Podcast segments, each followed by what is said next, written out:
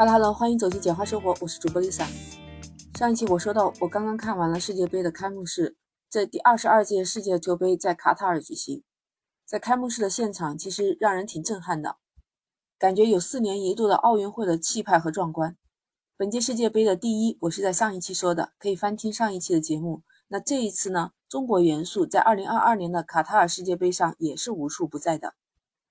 开赛前，其实很多网友就已经发现了，这一次世界杯中，从裁判到大熊猫，再到各种中国制造，中国的元素真的随处可见。首先，这一次有八大赛场，中国承建了卢塞尔体育场。今年十一月九日，卡塔尔的中央银行推出了二零二二卡塔尔世界杯特别版纪念钞。这个纪念钞图案里面就包括有中国企业承建的世界杯主体育场。自从二零一六年十一月开始。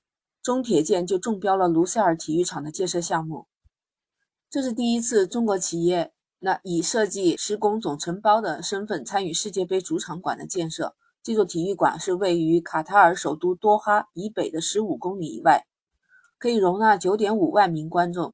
在本届世界杯，它除了承担赛事、举行半决赛、决赛、闭幕式，都是在那个地方举行。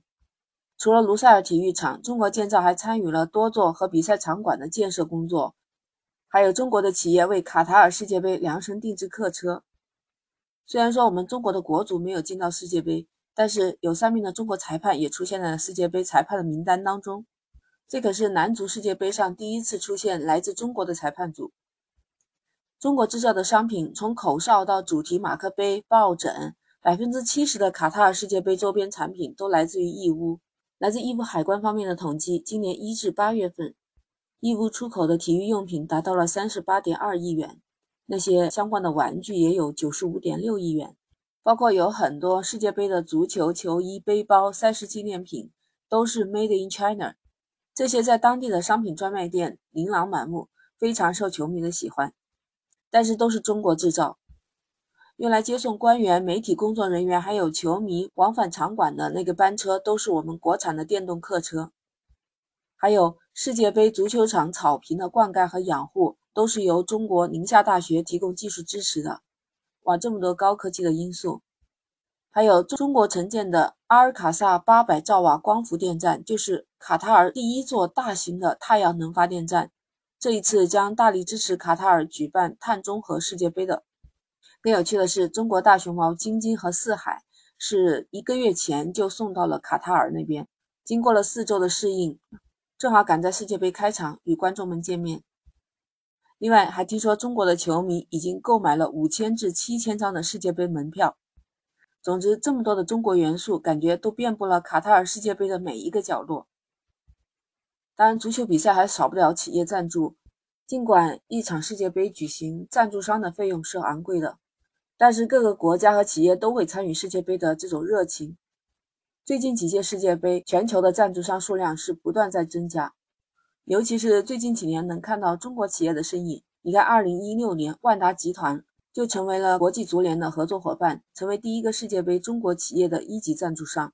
在以后二零一零年俄罗斯世界杯，我们就看到很多的中国企业，而且是大家熟知的一些品牌，什么海燕、蒙牛啊、vivo 啊。各个行业的都有，都是些各个行业的龙头。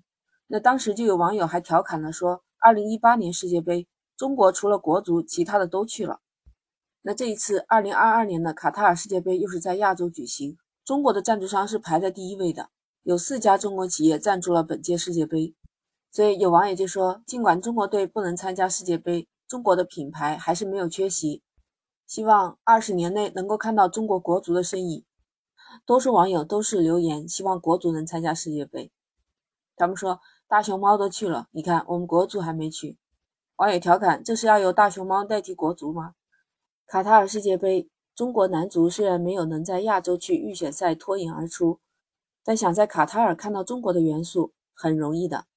你听到了这么多的卡塔尔中国元素，一定就不陌生了吧？接下来就好好看比赛吧。卡塔尔时间是和中国时间相差五个小时，也就是当地时间下午一点的时候，我们国家的时间是晚上六点。所以这一次卡塔尔世界杯有很多球赛是不需要晚上熬夜去看的。